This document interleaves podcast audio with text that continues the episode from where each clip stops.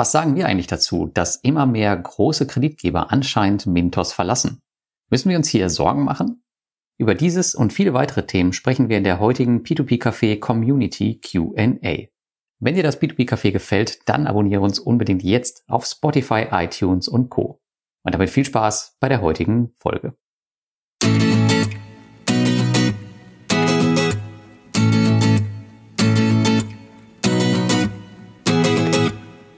Hallo und willkommen zum P2P Café Folge 42 unserer Q&A-Version. Wie immer mit mir, Thomas Butz und Lars Robbel. Hallo Lars. Hi Thomas, alles gut bei dir? Ja, nicht so toll wie bei dir. Ich muss natürlich im kalten, eiskalten Deutschland meine Zeit verbringen, während du dich ja im heißen Irland rumtreibst. Ja, das ist natürlich auch viel, viel besser. Also ähm, hier ist es zwar wärmer, aber durch den Wind ist es gefühlt wahrscheinlich kälter als in Deutschland. Genau. Aber wir haben ja heute die Nicht-Plauder-Folge. Wir wollen ja ganz schnell durch die Fragen der Community durchgehen. Und wir haben wieder ein paar gesammelt, die es im letzten Community-Treffen gab. Und ich würde sagen, steigen wir ein, oder? Steigen wir ein. Gut, dann starten wir gleich mit der ersten Frage. Und zwar, was sagen wir dazu, dass immer mehr große Kreditgeber Mintos verlassen? Das erste, was ich gedacht habe, ist, ist denn wirklich schon wieder jemand Neues weggegangen oder war das das Thema die bekannten Blessed Group? Nee, es ging einfach um, um die, die schon weggegangen sind und natürlich auch ähm, dieses Anleihen-Thema spielte da auch noch mit rein, dass ähm, ah. die Anleihen ausgegeben haben und gar keine Kredite teilweise mehr listen auf Mintos. Ist ja auch der Fall. Die Kredite ja. sind weg, hm, richtig. Genau. Was sagst du dazu?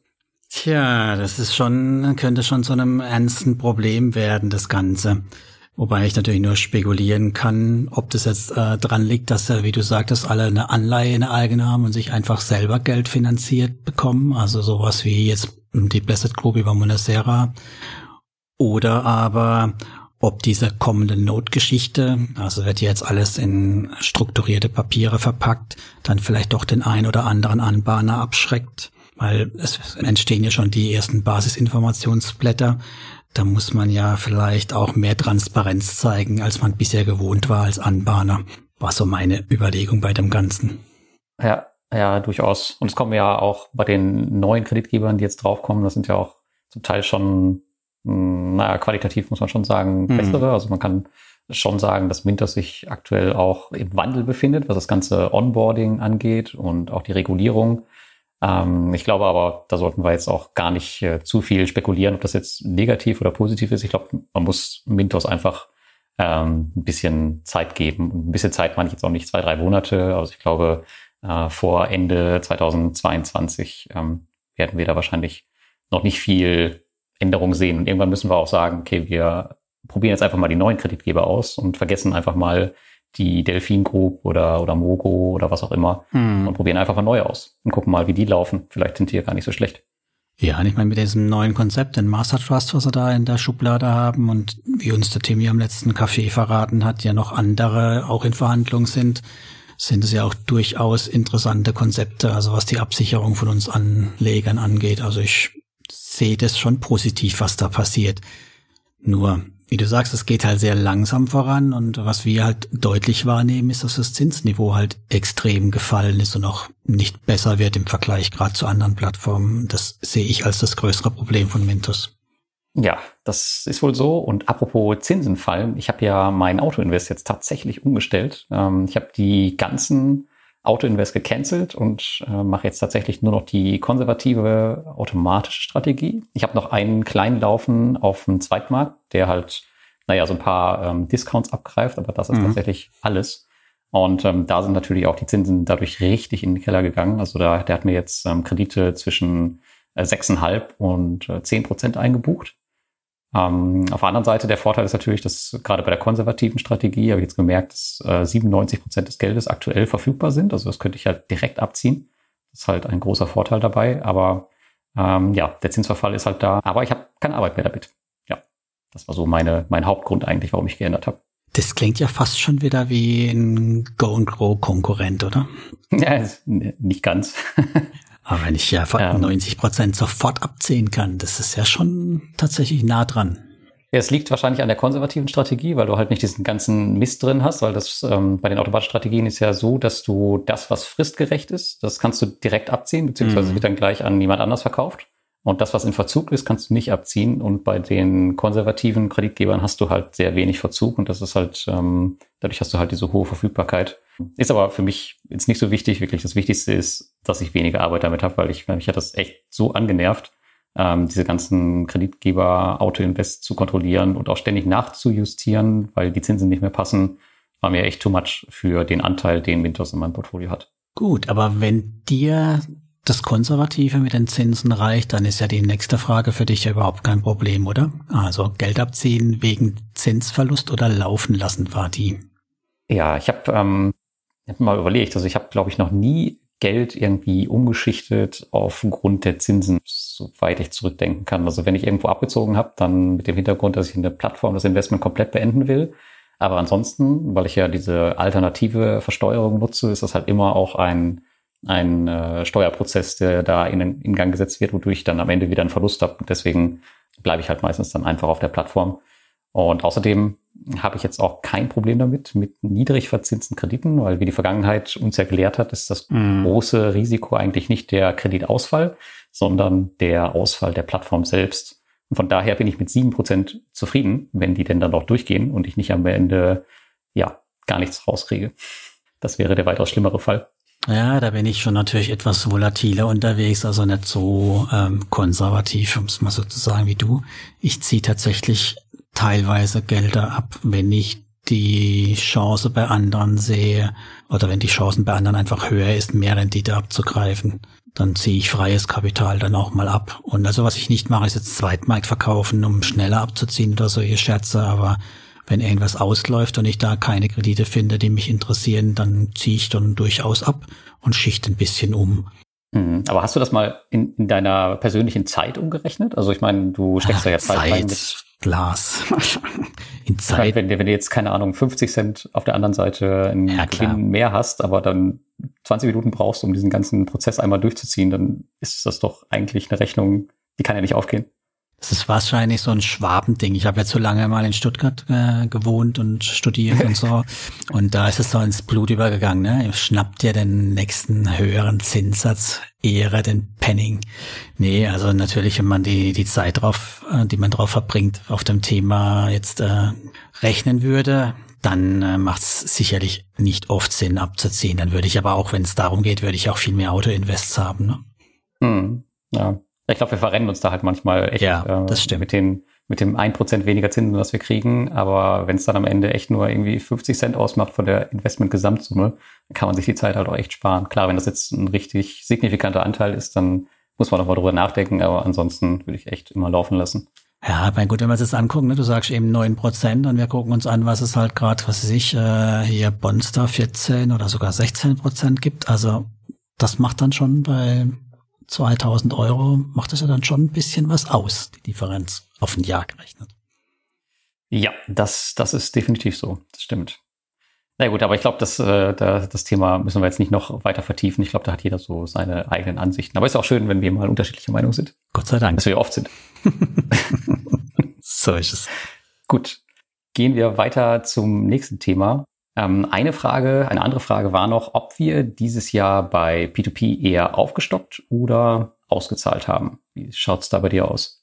Ich habe tatsächlich reingeschaut in meinen Portfolio Performance. Aus dem Bauch raus hätte ich gesagt, dass ich eher kein Geld zugeschossen habe in P2P, aber tatsächlich ein bisschen was. Also das ist jetzt bei mir marginal, ein äh, vierstelliger Summe habe ich ähm, noch zugeschossen an frischem Geld und habe dann mehr oder weniger sonst eben umgeschichtet, reinvestiert und ja, also es ist eher weniger rein und wenn man es natürlich dann prozentual anschaut, ich meine, der Aktienmarkt ist im letzten Jahr super gelaufen. Du, die Kryptos sind bei mir nicht ganz so relevant, ist ja noch klein, aber ist auch mehr dazugekommen. Von daher ist bei mir P2P im Gesamtblick aufs Portfolio weniger geworden. Also ich bin jetzt auch unter den 10 Prozent tatsächlich. Aber ich habe Geld reingeschossen. Tatsächlich. Hm. Ja, ist bei mir ähnlich. Also P2P ist auch weniger geworden im Gesamtverhältnis, aber ich habe doch ähm, einiges ähm, jetzt auch reingesteckt dieses Jahr. Ähm, einfach auch, um das, um den Ausgleich irgendwie zu haben zwischen Mhm. Aktien und Krypto. Du musst ja irgendwie, also du musst halt rein investieren, ansonsten passt das Verhältnis irgendwann nicht mehr. Ja. Ähm, und wenn das Krypto-Portfolio, äh, ich habe gestern mal geschaut, das hat bei mir jetzt mittlerweile einen Anteil im Gesamtportfolio von 20 Prozent. Oh, ja, okay.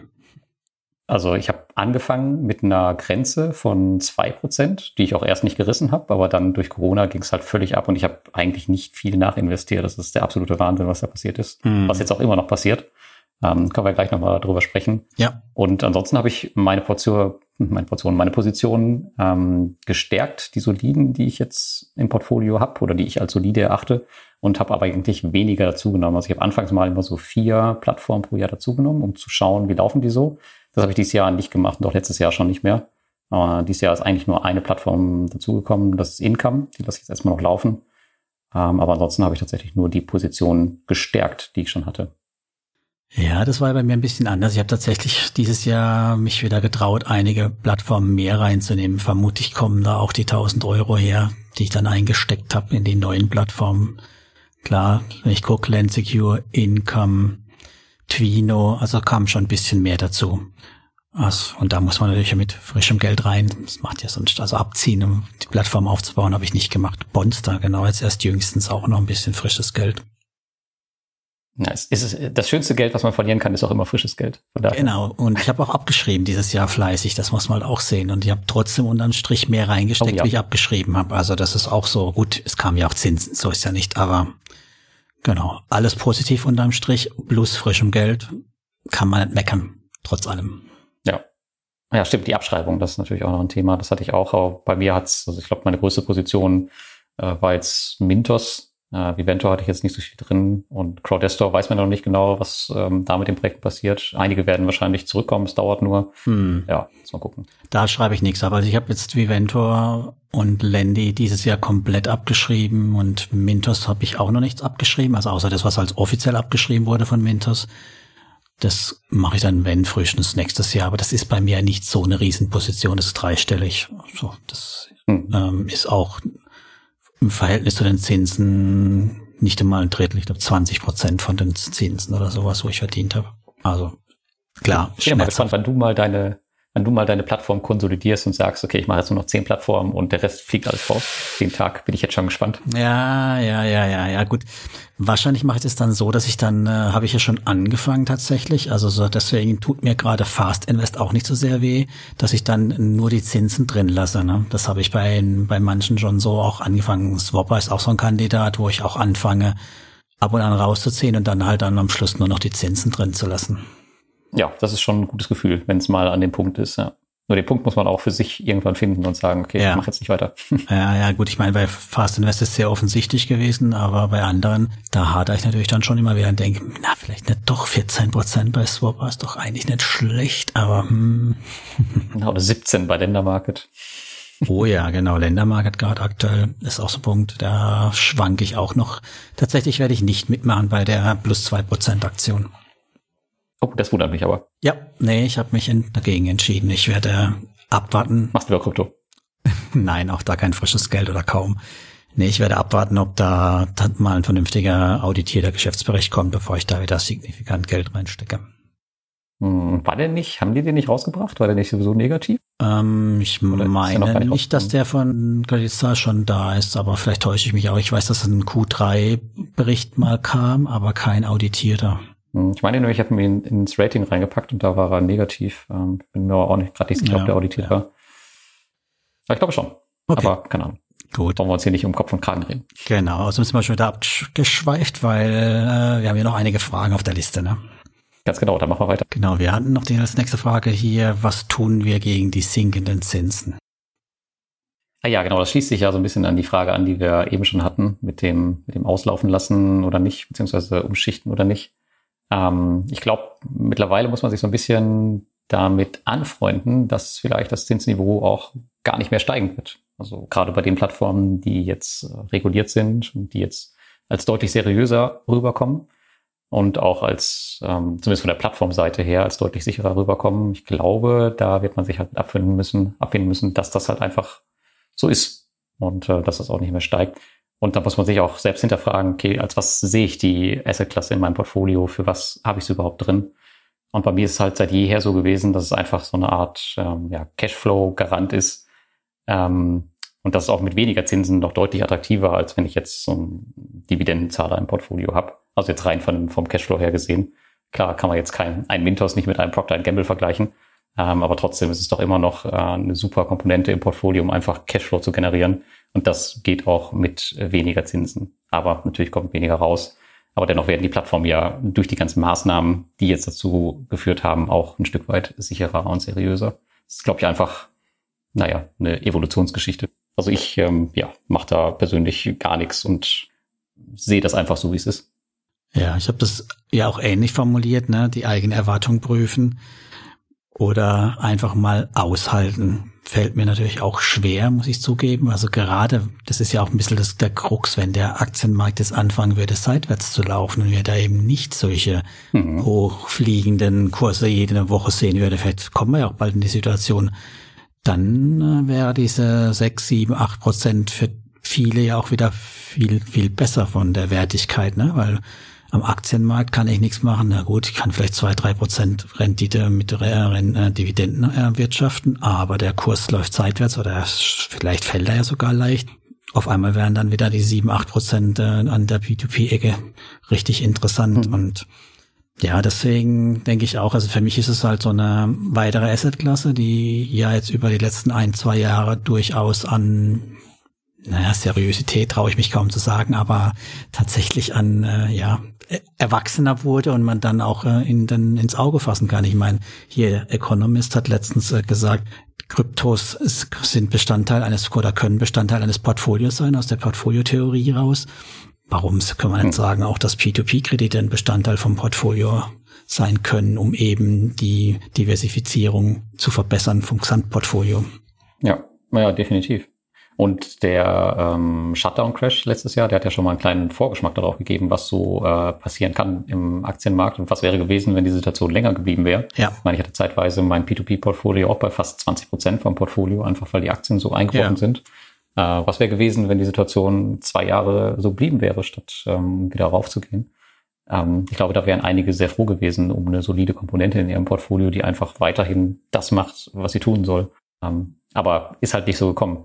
Tatsächlich ist P2P aktuell auch bei mir, was die Rendite angeht, das Schlusslicht. Aber dafür sind sie halt auch stabil. Definitiv. Und ich meine, was ich schon früher ja schon auch gemacht habe, ich versuche dann halt wenigstens mehr, mehr, mehr Langläufer zu nehmen. Also mir sind dann auch die Kurzläufer gar nicht so wichtig, weil die Liquidität an der Stelle ich dann auch gar nicht so dringend brauche. Deswegen versuche ich dann halt über die Langläuferschiene dann halt doch ähm, idealerweise mir noch ein paar hohe Zinsen zu sichern. Und Umschichten hatten wir ja schon. Es geht durchaus auch, dass man dann ein bisschen halt äh, dann einfach Plattformhopping betreibt. Ja, genau. Das kann man durchaus machen. Gut, haben wir noch, ähm, ich glaube, eine Frage im Bereich P2P und dann können wir mal ein bisschen in die ähm, mhm. Krypto-Ecke schauen. Und zwar gab es noch die Frage, was jetzt durch die ähm, neue Corona-Welle, ob wir da noch negative Auswirkungen befürchten im P2P-Markt. Was denkst du? Ja, das ist sehr viel Spekulation natürlich. Also die wirtschaftliche Entwicklung, die beginnt ja zumindest mal etwas zu stagnieren. Von den hohen Wachstumserwartungen sind wir runter durch die Lieferkettenverknappung. Die Inflation zieht auch wieder an. Da ist natürlich die spannende Frage, was machen die Insolvenzen? Die Insolvenzen sind ja auch aus, ich weiß nicht, ob sie immer noch ausgesetzt sind, also jetzt in Deutschland. Aber es das heißt ja nicht, dass es in anderen Ländern unbedingt jetzt komplett anders laufen muss. Kann natürlich ein bisschen anders laufen. Aber de facto schon der Punkt, wenn die Lockdown-Geschichte weiterläuft, gehen vielleicht wieder irgendwelche Kneipen, Restaurants, Gastro, die ganze Freizeitecke auch in den Lockdown und damit halt auch ein Teil bankrott. Leute können ihre Kredite nicht zurückbezahlen. Das ist nicht mal Geschäftskredite, aber auch, ne, die verlieren ihren Job, können dann halt auch ihre Privatkredite nicht zurückbezahlen. Also es kann durchaus Auswirkungen haben. Aber, tja, wie will man das beurteilen? Dazu sind wir, glaube ich, viel zu weit weg von den ja, Wirtschaftsdaten der Länder und vor allem auch von denen der Zielgruppe von unseren Krediten, würde ich mal behaupten. Ja, das stimmt. Also was wir halt machen können, wir können ein bisschen auf das letzte Jahr schauen, was da so passiert ist. Ähm, ich meine, das ist ja von den Fallzahlen her eigentlich ein Witz zu dem, was, was, was wir heute sehen. Ähm, was ja damals, was glaube ich recht gefährlich war, gerade für die Konsumkredite, das waren halt diese Moratorien. Ähm, aber ich glaube, mhm. dass wir die halt nicht noch mal ein zweites Mal sehen werden. Auf der anderen Seite haben die gerade die soliden P2P-Plattformen, die haben echt gut reagiert. Die konnten ihre Scoring-Modelle extrem schnell anpassen. Ja. ja. Und das können die auch wieder machen. Ähm, jetzt haben sie halt, glaube ich, nicht mehr dieses Problem mit diesen Moratorien im Hintergrund. Und ich glaube daher, dass wir gerade bei den Konsumkrediten äh, überhaupt keine negativen Auswirkungen sehen werden. Bei den Geschäftskrediten, klar, kann es natürlich sein. Ja. Ähm, aber beim Konsum werden wir, glaube ich, nichts machen. Ich meine, Bondora hat jetzt gerade trotzdem Wissen, dass äh, wir jetzt vor dieser neuen Welle in Europa stehen, wieder angefangen, in Spanien Kredite zu vergeben und ziehen halt auch ihre ihr Kreditvolumen wieder an. Das würden die ja nicht machen, wenn sie sich nicht einigermaßen sicher wären, das wird funktionieren. Ich meine, gerade Bondora ist da ja sehr konservativ unterwegs. Von daher glaube ich, da wird nichts passieren im Bereich P2P-Konsum. Das ist ja das Schöne, dass wir tatsächlich Bondora als guten Indikator nehmen können, weil ja. Bondora muss mindestens sieben Prozent, behaupte ich mal, erwirtschaften. Mindestens, das reicht nicht, damit nämlich ihr Produkt funktioniert. Also von daher denke ich auch, die können wir als Indikator nehmen und da wächst das Kreditvolumen man noch, ich meine, hier 1000 Euro erhöht gerade das Mindestlimit, dann noch irgendwie Sonderaktionen jetzt die nächsten Tage mit mit 10.000 Euro. Also von da macht sich anscheinend der Bondora auch keine Sorgen. Aber muss man abwarten, was da kommt. Und ich meine, das Moratorium, also zumindest mal die Verlängerung fand ich auch nicht problematisch tatsächlich. Ich meine, das wurde ja weiterhin Zinsen dann auch bezahlt. Das äh, ist nur das Liquiditätsproblem dann gewesen, vielleicht für den einen oder anderen rein.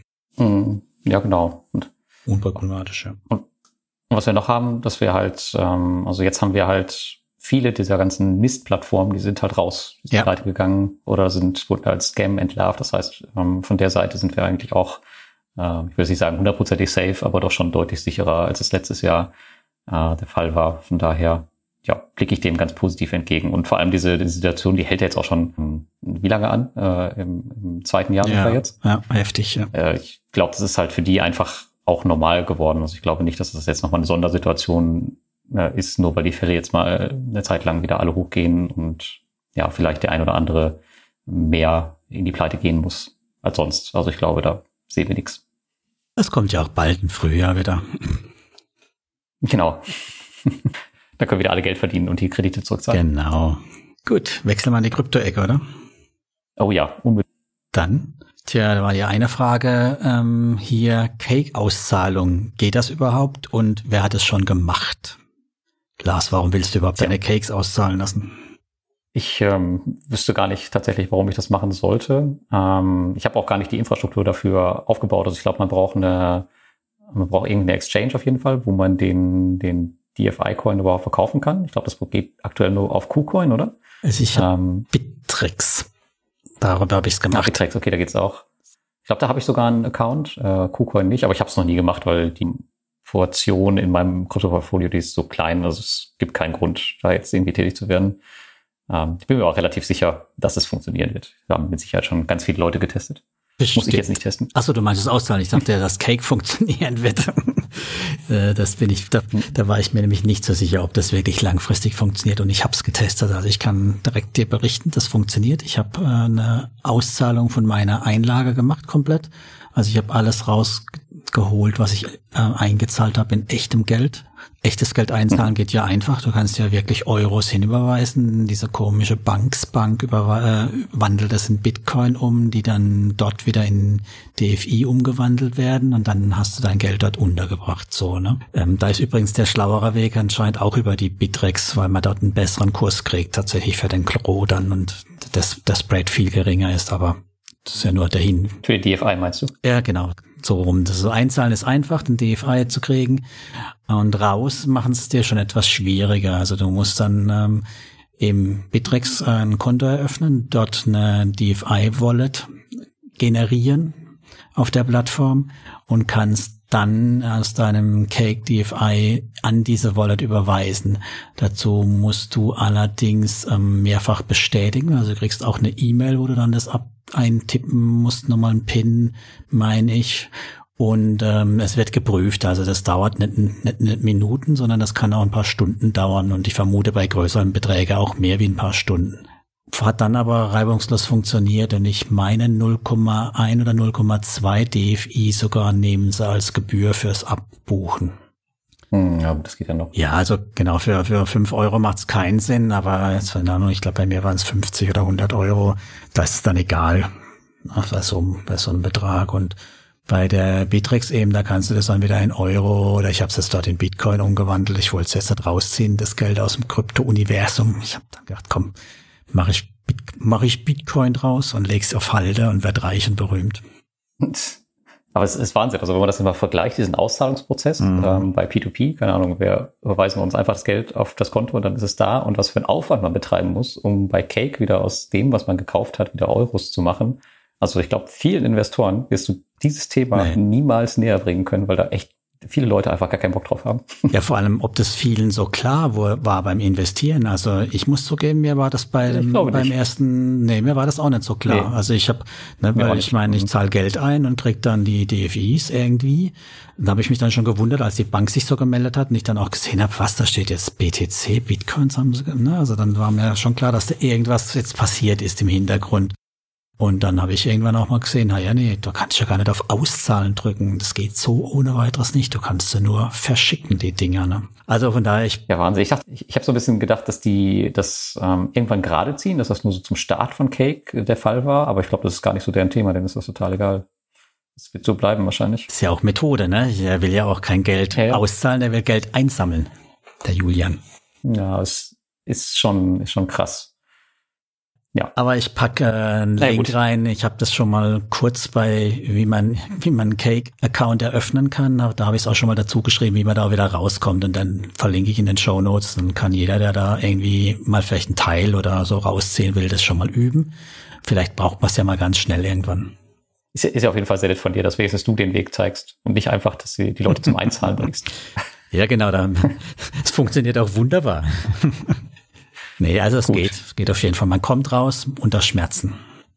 Aber immerhin. Gut, kommen wir zum ähm, letzten Thema, ist auch aus der Kryptowelt. Und das war die Frage, warum der CRU eigentlich äh, gerade so explodiert. Was ist da los? Ja, also ich habe mich auch, auch verwundert, die Augen gerieben. Dümpelt ja immer um die 0,09 Zentrum der Crow lange Zeit. Und äh, da habe ich auch mir meine Karte gekauft. Die erste kleine und jetzt vor kurzem waren wir bis auf 0,8 Cent hoch pro Gro, also faktisch äh, ja fast eine Verzehnfachung von dem Ganzen. Das war dann auch nett, gab dann auch für mich eine größere Karte, aber das mal nur nebenbei. also ich, ich würde halt darauf tippen, ich habe es allerdings nicht weiter analysiert, vielleicht weißt du da mehr, ich würde darauf tippen, dass es ganz einfach diese Marketingaktion ist, die da läuft. Also sie haben ja jetzt hier schöne Filmchen gemacht, ein ganzes Stadium nach äh, crypto.com benannt und dass da einfach ein Haufen Neukunden reinprasseln, die eben Gro kaufen, um ihre Karte zu staken und damit den Kurs nach oben treiben. Das ist so meine These an dem Ganzen. Hm, ja, genau. Also die haben halt wirklich massive Marketingaktionen gemacht. Ähm, äh, dieser, dieses Filmchen da, das ist mit dem, da haben sie den Matt Damon für gebucht, mhm. den Schauspieler. Und das hat die eine zweistelliger, den zweistelliger Millionenbetrag gekostet. Und dann diese, dieser Namensdeal ähm, mit der, mit dem Staples Center. Äh, in Los Angeles ist glaube ich, bin mir gerade nicht sicher. Mhm. Das ist wohl der größte Namensstil in der Sportgeschichte. Also die haben da einen 20-Jahres-Vertrag für diese Arena abgeschlossen. Also 20 Jahre heißt die jetzt Crypto.com Arena und nicht mehr Staples Center. Und dafür haben die 700 Millionen Euro hingeblättert. Boah. Das muss ich mal reinziehen. Ähm, das Witzige ist, also dieser, der Kurs ist ja seit dieser Veröffentlichung von diesem Deal ist der ja abgegangen wie sonst was. Also wir standen ja. ja zeitweise bei 85 Cent. Ähm, aber diese, die Einweihung dieser Arena, die findet, glaube ich, erst Mitte Dezember statt und äh, dann weiß, glaube ich, jeder Amerikaner, dass man halt äh, Netflix kostenlos über die Crypto.com-Karte bekommen kann. Und vielleicht geht's dann nochmal richtig nach oben. Oder ist schon alles eingepreist? Keiner weiß es. Äh, werden wir mal schauen. Aber ich glaube, da haben wir noch nicht das Ende gesehen. Genau, es waren 0,8 Euro, nicht 0,8 Cent, was ich meinte. Ja, du hast recht. Also verrückt, was da passiert ist. Ja, und ich habe auch heute mitbekommen, dass jetzt Gro, also nicht Gro, sondern Crypto.com auf Platz 10 oder zumindest mal in der Top 10 der Crypto-Exchanges gelandet ist. Also die Börsen, da tauchen sie jetzt in der Top 10 auf.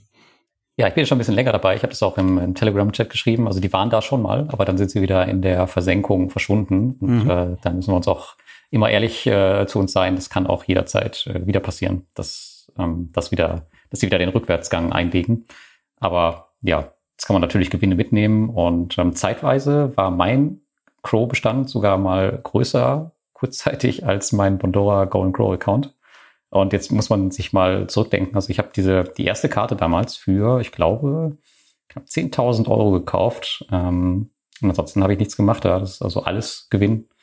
Ähm, und ich hätte da gut auscashen können. Habe ich natürlich nicht. Ich habe ja dann nochmal die nächstgrößere Karte gekauft, also schon äh, letztes Jahr mhm. upgraded. Aber naja, mein Startbetrag waren halt irgendwas um die 10.000 Euro und daraus sind mal fast 200.000 geworden innerhalb von anderthalb Jahren. Verrückt, ja. Der Wahnsinn. Ja, ich weiß auch nicht, ob ich habe jetzt diese, diese eben die dreieinhalbtausend Euro Karte mit mehr oder weniger kaum nochmal Geld nachgelegt, faktisch nichts. Ob ich jetzt wirklich die nächste nehmen würde, ja, doch, wahrscheinlich schon, weil da ist nämlich Prime dabei. Das würde mich viel mehr interessieren wie Netflix tatsächlich. Aber, aber auch nur, falls der Pro wirklich um Faktor 10 steigt. Also wirkliches Geld würde ich nicht nachlegen. Das äh, wäre es mir nicht wert. Ja, genau. Das haben, so haben wir viele gedacht. Also in der Community haben wir, glaube ich, viele jetzt die letzten Tage einfach abgegradet. Einfach aus dem, aus dem Kursanstieg. Und das ähm, ja, zeigt auch mal wieder, dass es sich manchmal lohnt, bei Dingen früh dabei zu sein. Ähm, die werden jetzt natürlich belohnt, aber es hätte natürlich, muss man ehrlicherweise auch sagen, in die andere Richtung gehen können und Konto.com äh, würde vielleicht heute gar nicht mehr existieren, wenn irgendwas anderes passiert wäre. Wer weiß. Kann auch so passieren, dass irgendwelche regulatorischen Geschichten oder ihnen einfach das Geld ausgeht, dass sie sich verzockt haben. Und äh, hier 700 Millionen, diese ganzen Benefits, wo sie raushauen, man weiß es nicht, was da wieder dann, also wie die eigentlich Geld verdienen, ist mir dann noch nicht so richtig klar. Also in den Unsummen, die sie da an Marketing Man muss ja auch sagen, also es ist jetzt auch nicht, nicht die transparenteste Company, die wir haben. Also da sind wir ähm, im P2P-Umfeld ein bisschen besser bestellt. Das sollte schon was heißen, ne? Also wenn du denen jetzt kommst mit ähm, veröffentlicht doch mal einen Geschäftsbericht, dann werden die dich wahrscheinlich auslachen und sagen, äh, geht doch zu jemand anderem. Ja. ja, also ich bin ganz zuversichtlich, aber ich werde da auch, denke ich, nicht weiter aufstocken, weil ich habe natürlich ja auch einen großen Teil, einen großen Teil, aber ich habe einen Teil meiner ja, Coins im Lending dort halt auch liegen. Ne? Also ich habe nicht nur diese dreieinhalbtausend Euro in Crow liegen, sondern ich habe auch ein paar tausend Euro halt noch in Ethereum, Bitcoin und sonstigem Zeug dann im Lending liegen. Und daher wünsche ich mir nicht, dass die Firma ähm, ja über den Jordan geht. Ja, ist bei mir ähnlich. Ich habe jetzt nicht so viel da liegen, aber natürlich zum äh, ein bisschen als Rendite-Pusher sind die natürlich ganz gut, weil ich auch nochmal mit meiner Karte plus zwei Prozent oben drauf bekomme in CRO. Genau. Ähm, deswegen probiert man das natürlich auch ganz gerne mal aus. Aber klar, wenn die weg sind, ähm, Crypto.com, dann ist natürlich auch das Geld weg. Ja. Darf man sich ähm, nichts vormachen. Ja, deswegen streuen, streuen, streuen, diversifizieren, gerade bei so Kryptosachen. Oder, wie wir ja auch schon gelernt haben, damals schon vom Ronald, not your keys, not your coins. Also wichtig, können alle Krypto kommen. Genau. genau. Ich glaube, bevor wir uns hier über die Kryptos festquatschen, auch wenn wir darüber wahrscheinlich jetzt noch stundenlang reden könnten, würde ich mal sagen, machen wir jetzt hier dicht mit der Folge, oder? Machen wir noch den Disclaimer. Natürlich war das alles hier keine Empfehlung, in irgendwas anzulegen, euer Geld. Ihr macht euch selbst eure Gedanken. Denkt drüber nach, was ihr machen wollt mit eurem Geld und wie ihr anlegt. Wir haben euch nur ein paar Ideen genannt und freuen uns über eine schöne Bewertung auf YouTube oder Apple iTunes. Ja, ganz genau. Und da nochmal ähm, zurückzukommen, nochmal auf die Karte vielleicht. Also rechnet das mal durch, bevor ihr 3500 Euro für eine Karte bezahlt, für eine Kreditkarte, wie viel ihr nur um Netflix kostenfrei zu kriegen, wie lange ihr ähm, Netflix dafür einfach so buchen könnt, bis ihr das voll habt. Das dauert auch eine Weile. Ähm, das nochmal angehängt an den Disclaimer, immer schön vorsichtig sein. So, in diesem Sinne würde ich auch sagen, viel Spaß und bis zum nächsten Mal. Ciao, ciao. Bis zum nächsten Mal. Ciao, ciao.